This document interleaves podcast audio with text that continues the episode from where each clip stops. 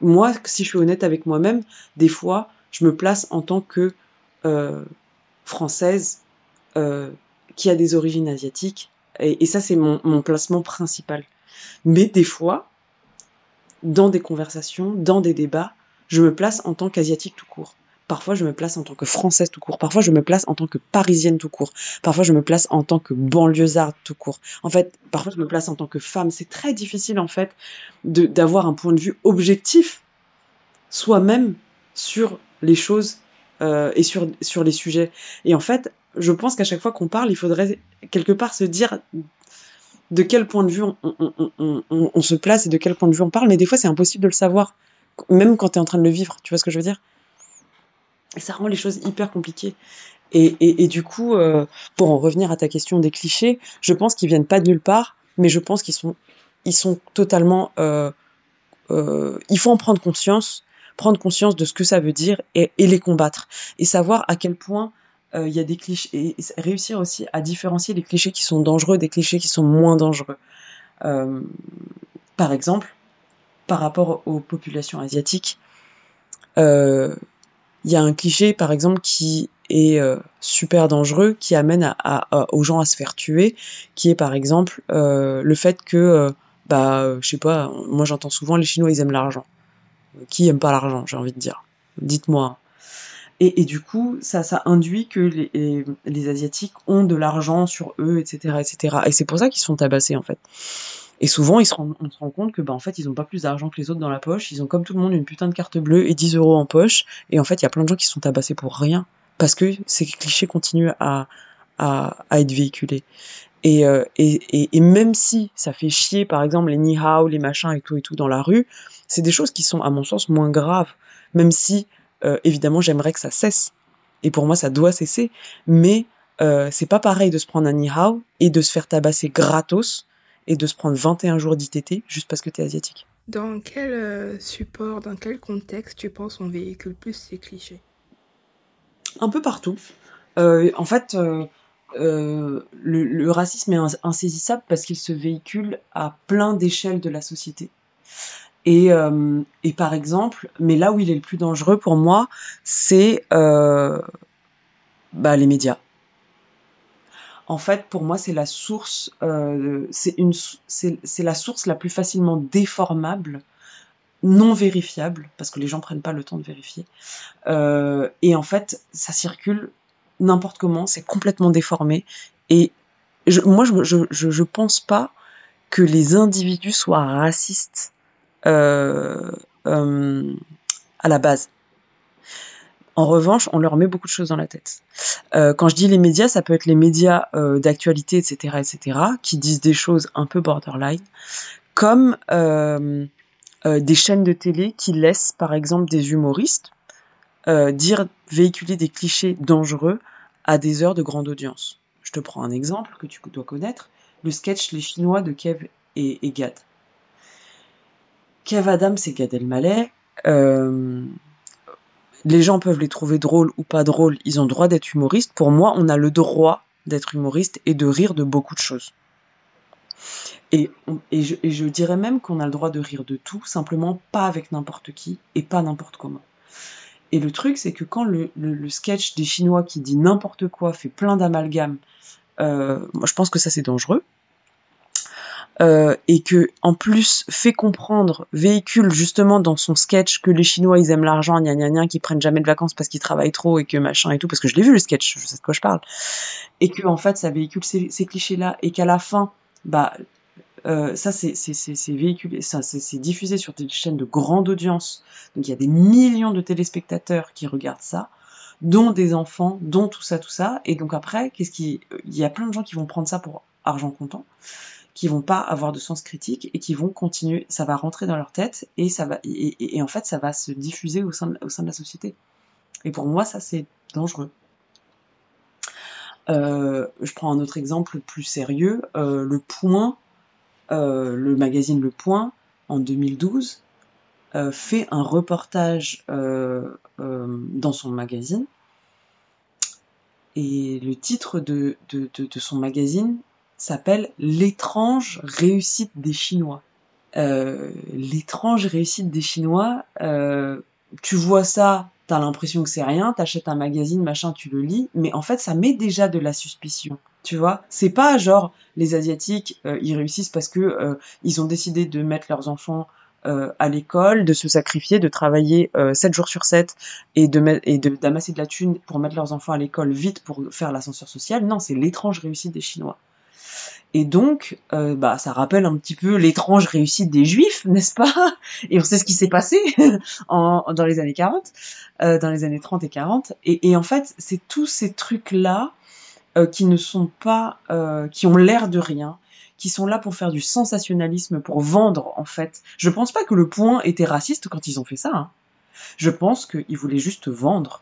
Et du coup, euh, pour vendre leur torchon, bah, on fait un peu du sensationnalisme, et du coup, en faisant du sensationnalisme, on devient plus du tout objectif. On dit des choses euh, qui sont dangereuses. Et euh, moi, je, c'est pour ça que, et je dis pas que tous les journalistes sont comme ça, je pense pas du tout, mais il y a une partie des gens qui, pour vendre, font ça. Et en fait, on le voit aujourd'hui. Et en fait, malheureusement, les chaînes d'information sont de moins en moins des chaînes d'information parce que, bah, en fait, tu, tu, tu veux juste attirer de l'audience donc tu fais ce genre de choses, les BFM et compagnie là, euh, pour et en fait en fait tu, tu, tu n'informes plus, tu fais peur aux gens euh, et, et, et, en fait tu, tu, tu, tu crées la dépendance parce qu'en fait le sensationnalisme crée des choses dans le cerveau. Euh, moi, je lis beaucoup de choses sur les neurosciences et tu te rends compte à quel point ça rend accro en fait. Tu vois les news quand il se passe des trucs ah machin et tout et tout, t'es accro aux news et donc en fait ça crée un système qui, qui rend accro aux news et en fait les politiques l'ont très bien compris, donc tu instrumentalises des news pour pouvoir faire peur aux gens, pour pouvoir les dominer. Et ça, c'est super dangereux. Enfin, ouais, il y a zéro euh, sens de responsabilité. Enfin, quand tu me parles euh, de, du titre de, de Le Point, enfin, Le Point, c'est une équipe, c'est des gens, c'est un collectif qui travaille dans ce milieu depuis des années et plus. Et euh, personne s'est posé la question des effets que ça aurait pu avoir, quoi. Enfin, zéro responsabilité.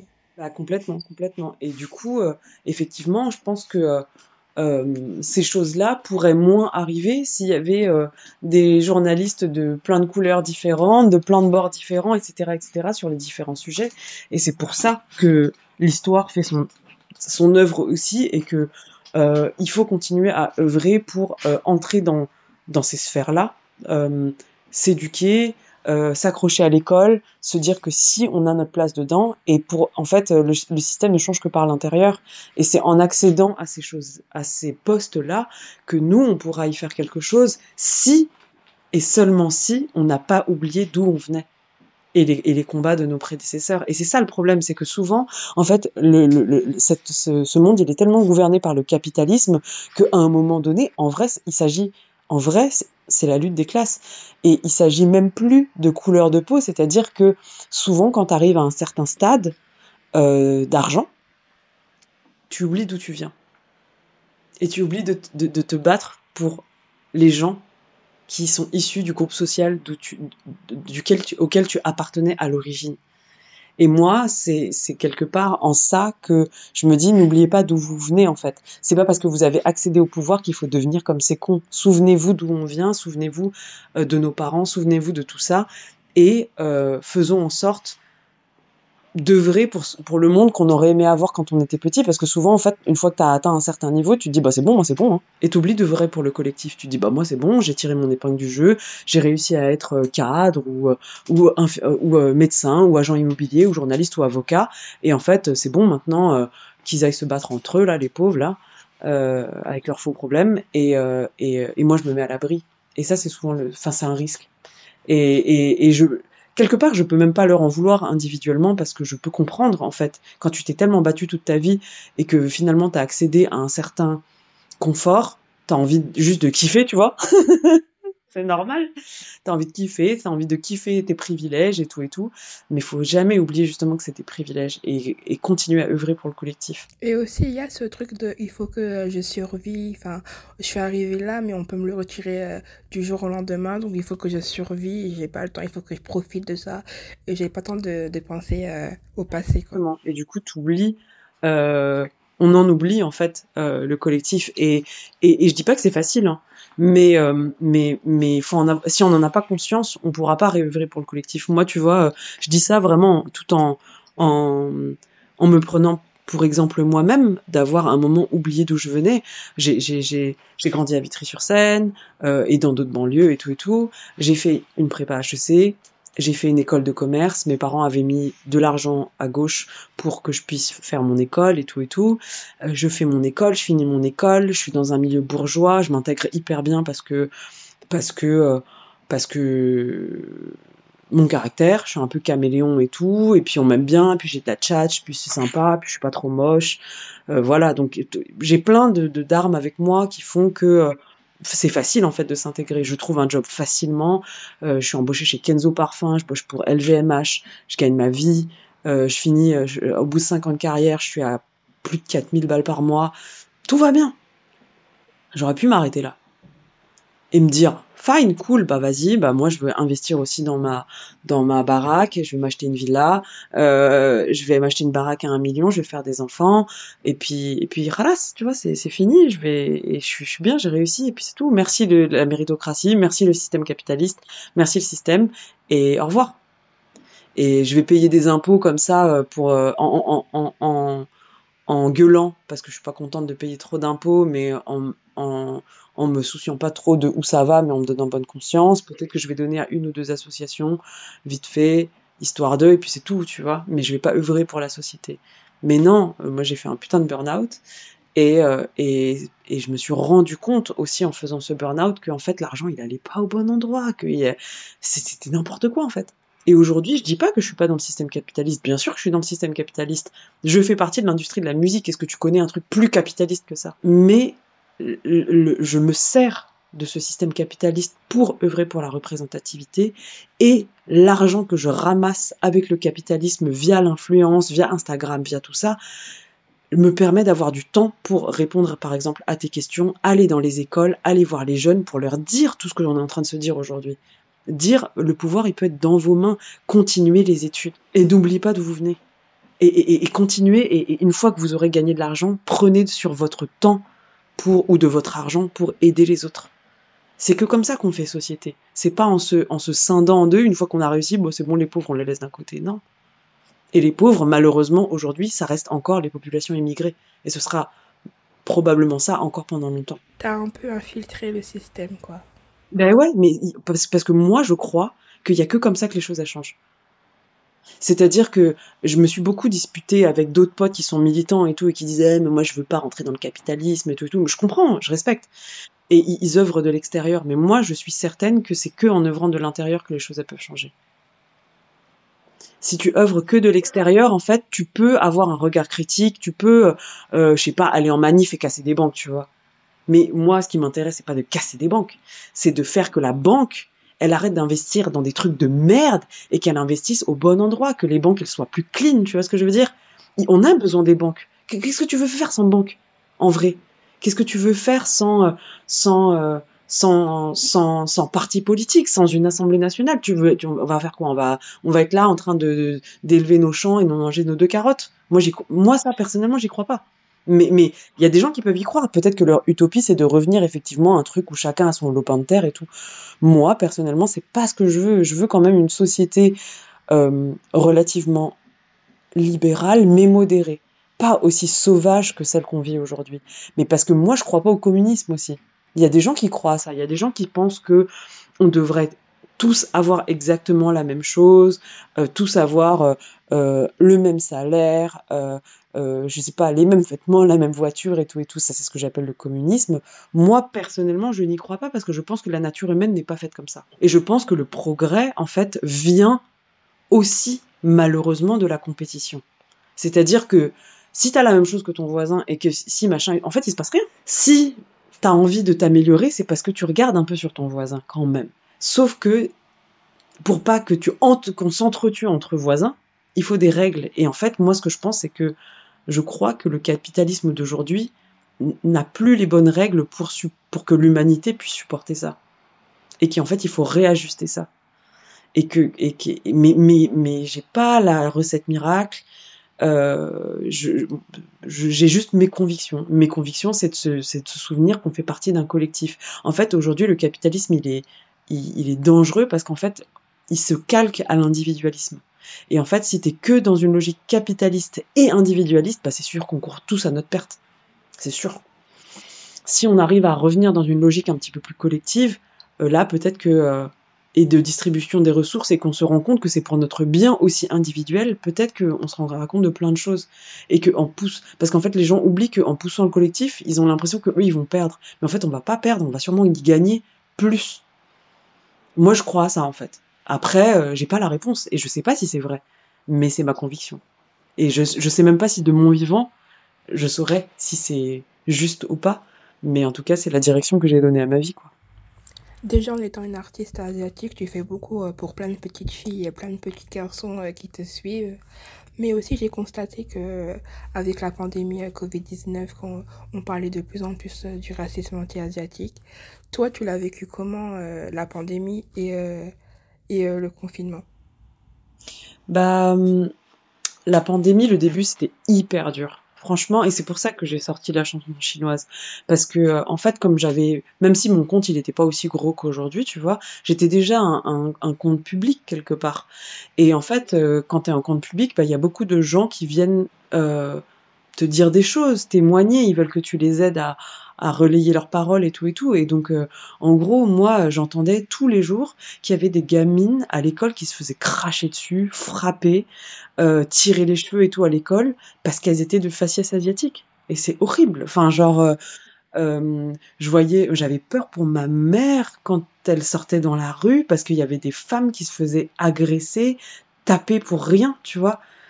Euh, il y a des gens qui se sont fait, euh, enfin quand je te parlais des 21 jours d'ITT, il y a vraiment une meuf dans le 13e qui s'est fait tabasser et elle a eu 21 jours d'arrêt euh, de travail total quoi. Il y a des gens qui se sont fait briser des bras, des côtes et tout et tout juste parce qu'ils étaient asiates et on n'en parlait pas tant que ça dans les journaux. Il y a des, y a, aux États-Unis et en Australie, il y a un cum qui est mort parce qu'il était asiatique. On l'a laissé mourir, il a, je, on l'a laissé mourir dans la rue quoi. J'ai vu des vidéos horribles aux États-Unis où il y a des vieux papis qui se faisaient shooter par des, par des mecs, euh, euh, des gros chassés dans la gueule, tu vois, juste parce qu'ils étaient asiates, genre euh, c'est à cause de toi du, le virus, retourne dans ton pays.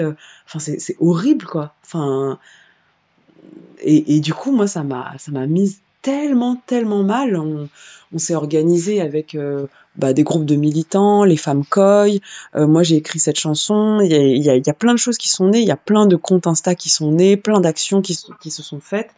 Et heureusement, et je me dis, euh, bah, s'il y a une chose que ça, que ça a permis, ce Covid, c'est de, de montrer que le racisme anti-asiatique, il existe pour de vrai. Parce qu'avant, quand on disait que, que ça existait, mais même mes meilleurs potes, ils me disaient, mais non, Thérèse, T'exagères. Ah ouais? Ouais, ouais, vraiment, vraiment. Et on n'en parlait pas, et ça n'existait pas. Et, et nous aussi, parce qu'on n'avait pas nécessairement la force d'en parler, parce qu'on n'était pas organisé pour en parler, parce qu'on s'en parlait même pas entre nous, parce que probablement on en avait honte, tu vois. Sauf que là, ça, ça atteignait un point où en fait c'était plus possible de pas en parler. Et c'était plus possible pour les gens de pas le voir non plus. Donc, euh, donc voilà, donc la pandémie, ça a été extrêmement difficile, et en même temps, euh, entre les deux confinements, il s'est passé des choses incroyables qui nous ont donné beaucoup de force. Et aujourd'hui, moi, franchement, euh, je vais te dire la vérité, je me sens beaucoup plus forte parce que je sais que je suis pas seule en fait. Et je suis pas seule non seulement parce que je me suis organisée avec d'autres personnes qui sont militants militantes par rapport, euh, euh qui sont asiatiques d'origine, mais pas que. Mais parce que quand quand la, la chanson chinoise est sortie par exemple, je me suis rendu compte que les gens qui m'ont témoigné euh, de la solidarité, c'est pas du tout que des asiatiques, c'est des personnes de toutes les couleurs. Et ça, c'est un truc qui est super fort. Et, moi, c'est pour ça que j'œuvre, en fait. Quelque part, c'est pour cette histoire de vivre ensemble. Moi, je me bats pour ça. Et en fait, euh, s'il y avait eu que des Asiates qui seraient venus me voir, bon, j'aurais été contente d'une part, mais j'aurais eu l'impression d'avoir échoué. Parce que moi, ce qui m'intéresse, c'est pas d'œuvrer que pour les Asiatiques, c'est d'œuvrer pour tout le monde. C'est de faire en sorte que tout le monde puisse vivre ensemble. Si tu regardes bien le clip, c'est tous mes potes en fait, euh, enfin c'est que mes potes dans le clip. Euh, il y a des gens de tous les bords, de toutes les couleurs. Il y a des, du LGBT, il y a des, des hétéros. moi, mes potes, ils sont autant banquiers qui bossent chez Amazon que artistes, saltimbanques, chômeurs, mannequins, journalistes. c'est tout ça, en fait. Et moi, c'est ça, c'est ça la France que je défends.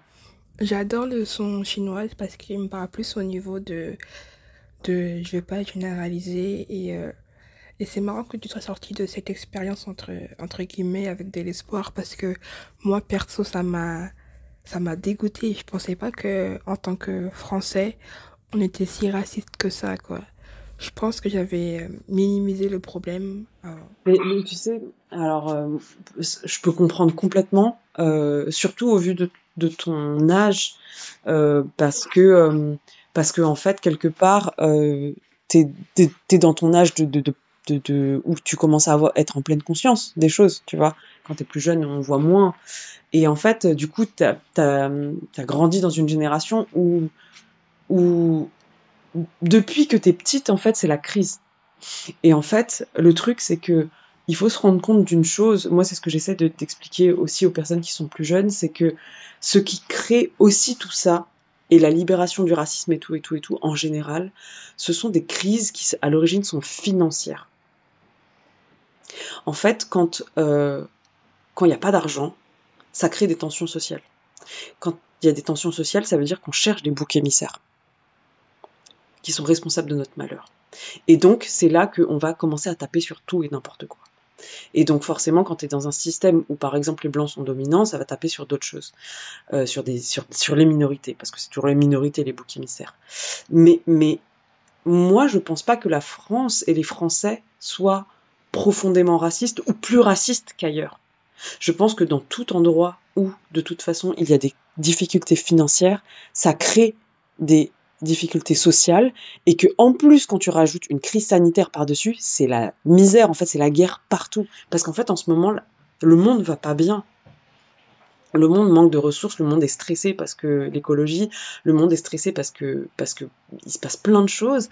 Euh, on commence à l'Europe est en déclin et du coup euh, euh, l'Europe a connu un, âge d'or. Moi, j'ai grandi dans les années 90 et je te jure qu'il y, avait moins de problèmes parce que, en fait, économiquement, ça se passait bien. Donc tout le monde avait à manger, donc les gens n'avaient pas besoin de se taper sur la gueule. Mais dès qu'il manque d'argent et et que et que et qu'il y, a moins de ressources, c'est là qu'on commence à se taper sur la gueule et qu'on crée des problèmes. Et un jour ça va être le racisme, l'autre jour ça va être autre chose, un jour ça va être euh, les, les keufs contre je sais pas qui, un jour ça va être les blancs contre les noirs, un jour ça va être euh, les LGBT contre les hétéros, un jour ça... en fait on va toujours, toujours trouver chercher des problèmes en fait pour se dire bah eux ils méritent pas d'avoir ça, nous on veut plus. Et en fait, c'est le fait de ne pas prendre le recul sur, le, sur ça qui entretient les problèmes. Si on se rend compte en fait que c'est parce qu'on est on traverse une zone de turbulence et de difficulté collective qu'il faut répondre collectivement aux problèmes, je pense que les choses elles seraient plus smooth. Mais, mais, mais aujourd'hui, malheureusement, je me dis qui est capable vraiment de prendre du recul dessus? Et qui est capable, en prenant du recul dessus, de rogner sur son confort personnel? Avant, je comprenais pas pourquoi les gens me disaient, Thérèse, euh, t'es tellement courageuse d'avoir euh, quitté le monde du travail pour devenir musicienne. Moi, dans ma tête, je me disais, mais je suis pas courageuse. Euh, c'est une question de survie parce que moi, j'en pouvais plus d'aller tous les jours au bureau et de voir ces bolos là, me dire ce qui, comment fallait que je fasse les choses et de, les entendre parler de rentabilité tout le temps, tout le temps, tout le temps, alors que en fait, moi, j'étais entrée dans cette entreprise pour la créativité, pour vendre du rêve, pour vendre du parfum, etc., etc. Et en fait, j'entendais que rentabilité, rentabilité. Moi, ça m'a rendu folle et je suis sortie de ça. Et en fait, aujourd'hui, je comprends en fait le courage, ce n'était pas de quitter l'entreprise pour faire de la musique, c'était de changer de niveau de salaire. Je suis passée à un moment de 4000 balles par mois sans me poser de questions à un SMIC. Et mais je l'ai fait quand même. Parce que je pensais que c'était pour la bonne cause. Aujourd'hui, je suis plus au SMIC. Hein. J'ai réussi à, travailler, à trouver des façons de machin et tout. J'ai cravaché tout ça. Euh, j'arrive à vivre plus correctement. Mais, euh, mais voilà, mais je, je vis quand même avec deux fois moins ou trois fois moins que ce que je gagnerais si j'avais euh, j'avais continué dans le, dans le milieu. Mais parce que j'ai accepté de rogner sur mon confort financier pour avoir un meilleur confort euh, bah, mental, moral, psychologique, etc., etc. Mais comme aujourd'hui on est dans une société où on ne pose pas cette question et que tout est gouverné par l'argent, bah c'est, ça, ça, ça devient impossible pour les gens d'avoir, entre guillemets, ce courage de sortir de ça. Parce qu'aujourd'hui, si t'as plus d'argent, t'as plus de pouvoir. Surtout que pour nous, les racisés, nos parents ils sont venus euh, en France pour qu'on soit confortable financièrement et on a un peu cette attente de toi de réussir euh, financièrement quoi le traumatisme en fait il vient il, est beaucoup il est beaucoup en, dans ça. Et en fait du coup c'est pour ça que les générations euh, deuxième troisième quatrième génération ils doivent se souvenir. Moi je me suis beaucoup battue contre mes parents. Ils m'ont dit mais tu te rends compte on a tout sacrifié. Mon père quand j'ai quitté Kenzo pour faire de la musique il m'a dit j'ai tout sacrifié pour que tu ailles chanter dans le métro. T'imagines la violence du truc? Déjà c'est dur de quitter un job pour aller faire de la musique pour devenir artiste et tout et tout. C'est un gros pari. Mais en plus quand t'as ta famille qui te chie dessus mais c'est horrible et c'est difficile et c'est pour ça que je, je, je... mais, mais aujourd'hui je pardonne complètement mon père de m'avoir dit ça parce qu'il a son vécu, son histoire, son passé et, et, et, et peut-être qu'à sa place j'aurais dit la même chose à mes enfants. Mais je lui ai dit tu n'es pas à ma place. Moi j'ai grandi en France, je suis française en fait et même si j'ai des origines et je te remercie pour tout ce que tu as fait, mais aujourd'hui c'est ma vie et moi ma vie c'est d'œuvrer pour le collectif en France. Et pour moi-même aussi, évidemment, je me fais kiffer. J'adore chanter, j'aime poser. Euh, faut pas oublier tout ça. Je fais pas, je suis pas juste Mère Teresa qui, euh, qui, qui, qui, comment dire, qui donne aux autres. Je prends aussi beaucoup. Je prends l'amour des gens sur Instagram. Je prends l'amour des gens en concert. Euh, je prends l'amour des gens. Je prends le, les chaussures que les gens me donnent parce que je suis pas oublier ça. Je vais pas juste me faire mousser en disant que je suis une sainte. Je suis pas une sainte, mais j'essaie de faire ma part. J'essaie de me faire kiffer en redonnant aussi au collectif. Et en fait, je pense que encore une fois, je me répète, c'est ça le plus important, c'est comment tu t'épanouis individuellement en n'oubliant pas le groupe. Et je pense que c'est ça le secret quelque part de euh, faire, euh, euh, de rendre une société florissante c'est de jamais oublier qu'on est en groupe et de jamais oublier non plus son, son, son, son, épanouissement personnel. Parce que si t'as pas d'épanouissement personnel, tu peux pas donner au, au groupe parce que t'es, parce que t'as le seum en fait. Et quand t'as le seum, tu peux pas en fait donner. Et, et, c'est pour ça que, que, que, que prendre, euh, enfin, tu vois, il y, il y avait la chanson Toxique qui était sortie avant, avant chinoise et j'en parle beaucoup en fait dans, dans ma musique et tout et tout parce que je suis aussi très fan de psychologie et tout ça. Mais en fait, prendre soin de soi, euh, au niveau mental, au niveau tout, c'est un acte politique. Parce que quand tu, quand tu sais qui tu es, tu fais ce que tu as envie de faire dans la vie, globalement, que ce soit en termes de métier ou autre chose, en termes de relations euh, sexuelles, amoureuses, amicales, peu importe quoi. Et en fait, en, étant, en étant plus en accord avec toi-même, tu peux en fait donner aux autres. Et du coup, le travail de construire une société, c'est un travail permanent entre un travail individuel et revenir au collectif. C'est un aller-retour tout le temps. Qu'est-ce que je fais pour moi? Qu'est-ce que je fais pour les autres? J'évolue. Qu'est-ce que je change chez moi? Qu'est-ce que ça, ça change comme impact sur les autres? Etc. etc. etc. Et ça change tout, tout, tout au long d'une vie, Inch'Allah, parce qu'on évolue, on évolue. Mais, mais, mais voilà, et c'est un travail qui, qui est qui est sans fin en fait quelque part et ça faut l'accepter aussi je pense que c'est quelque chose de pas facile de se dire qu'il n'y a pas de fin à tout ça qu'est-ce que tu dirais aux jeunes qui euh, plus, plus ils s'éduquent, plus ils sont pessimistes sur la question. Comment eux, ils peuvent prendre soin d'eux? Eh ben, je leur dirais que je pense qu'on n'a pas réponse à tout, contrairement à, à, à, ce que la société veut nous faire croire aujourd'hui, qu'on peut tout étudier, tout, tout, euh, comment dire, euh, mesurer, que euh, on est capable d'envoyer des fusées sur la Lune, donc euh, la science est la réponse à tout. Euh, moi, je pense que la science euh, répond à énormément de choses, et ça, c'est très très bien. En revanche, euh, moi, j'estime que la vie a quelque chose de, entre guillemets, magique, qui est inexplicable. En tout cas, son expérience. Pas le fait d'être là. Là, je pense que le fait d'être sur Terre, bon, bah voilà, euh, euh, on pourra, la, la science pourra l'expliquer, mais l'expérience qu'on fait d'être sur Terre, pour moi, c'est un cadeau. Qu'est-ce qu'on en fait en fait? En fait, pour moi, la question, c'est presque même plus une question de euh, savoir qu'il y a des inégalités et tout, que l'écologie c'est la merde. Ça, ça, ok. Mais la question, c'est comment est-ce qu'on travaille pour garder la foi? Et, et, et, cette question de foi, elle est, assez cruciale parce que aujourd'hui, on ne, nous apprend pas nécessairement. En fait, c'est difficile de s'accrocher à quelque chose. Moi, personnellement, les religions, euh, je trouve ça un peu moyenâgeux. je, je, juge pas hein, après les gens, mais je comprends pourquoi les gens croient en la religion. Parce que ça t'aide à, à garder un cap quand tu sais plus en fait. Quand tu vois que c'est trop la merde et que t'as pas de réponse, eh ben, la religion, elle t'aide.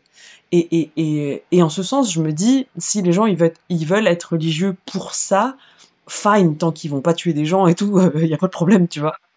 Euh, euh, mais je, moi, je crois que la spiritualité, justement, la foi, elle peut se trouver ailleurs et qu'elle peut se trouver à l'intérieur de soi-même. Mais que il faut la chercher. Il faut, il faut, il faut se, il faut se donner des raisons pour moi d'avoir envie de vivre. Pourquoi tu as envie de vivre en fait Moi, je sais que j'ai envie de vivre parce que l'expérience de l'art me, me donne tellement que ça me rend dingue parce que l'expérience humaine, la connexion entre êtres humains, ce qu'on peut apprendre, euh, ce qu'on peut vivre euh, en partageant des choses avec d'autres êtres humains est tellement fort que moi ça me suffit en fait. J'ai pas besoin de, de, me dire que Jésus ou, ou Marie ou Joseph ou Bouddha ou qui que sais-je vient me dire euh, fais ceci, fais cela. Non, moi je sens à l'intérieur de ma chair que ça, ça vaut tout l'or du monde. Que de putain de croquer dans un fruit archi bon qui a mis du temps à pousser dans la terre, ça me rend ouf en fait. Je me dis putain, la nature nous a donné ça. Et nous, on chie dessus. c'est pas possible. Et, et, et, du coup, en fait, quelque part, euh, même si je suis quelqu'un de très... Euh, j'ai une partie de moi qui est extrêmement rationnelle et tout et tout, euh, voilà, je, pense que la foi, c'est peut-être un mot qui peut faire peur, mais juste travailler sur l'espoir. comment, comment on entretient notre flamme en fait d'espoir en la vie? Et, et, et, et, comment, qu'est-ce qu'on fait de ce cadeau qu'on nous a donné? Et puis après, j'ai envie de dire, on verra, tu vois. Ce temps qui nous est donné, il est super court en fait, et je pense qu'on s'en rend compte à la fin de la vingtaine qu'on n'est pas immortel. Et euh, qu'est-ce que tu fais du coup de ta vie? Est-ce que tu décides de tout, de, de, foutre en l'air euh, la planète? Est-ce que tu décides de et chacun ses combats hein. et, quelque part, j'ai presque envie de dire, si t'as envie de foutre en l'air la planète, fais-le. Si ça te rend heureux. Mais si ça te rend pas heureux, pense à autre chose. et, en fait, cherche ce qui te rend heureux. Et c'est vraiment ça, c'est trouver, c'est prendre le temps de savoir qui tu es pour trouver du sens à pourquoi tu es là. Et je pense que ça, ça apaise beaucoup euh, les choses. Parce que moi, je sais que ça m'a aidé énormément à traverser justement tout ce que le monde traverse en ce moment, bah, euh, la crise écologique, euh, la guerre en Ukraine et tout, tout, enfin, toutes ces choses-là d'informations qui nous, qu'on se prend dans la gueule toute la journée. Moi, euh, s'il y avait que ça, euh, je me suiciderais en fait, en vrai. Mais je m'accroche à d'autres choses parce qu'il n'y a pas que ça. Je m'accroche à toutes les gueules que je vois quand je fais des concerts, aux gens qui viennent me dire merci parce que ça les a fait réfléchir, parce que ça les a fait vibrer, parce que ça les a fait danser, à tous les échanges que je peux avoir avec ces personnes-là, parce que ça m'enrichit personnellement, aux échanges que je peux avoir là maintenant tout de suite avec toi, parce que je me dis que tout ce que je t'ai dit et tout ce que tu m'as dit, ça va me faire réfléchir et ça va me faire avancer en fait dans la vie. Et Inch'Allah, je me dis, dans l'autre sens, ce sera pareil. Et je me dis que ce, ce que ce qu'on est en train de se dire toutes les deux, parce qu'on a pris de notre temps euh, pour faire ça gratuitement, bah, peut-être qu'il y a des gens qui vont l'écouter et ça va peut-être faire écho et qu'ils auront peut-être à, leur tour envie de faire quelque chose de gratuit pour les autres. Et ça, c'est déjà le début de quelque chose de génial en fait.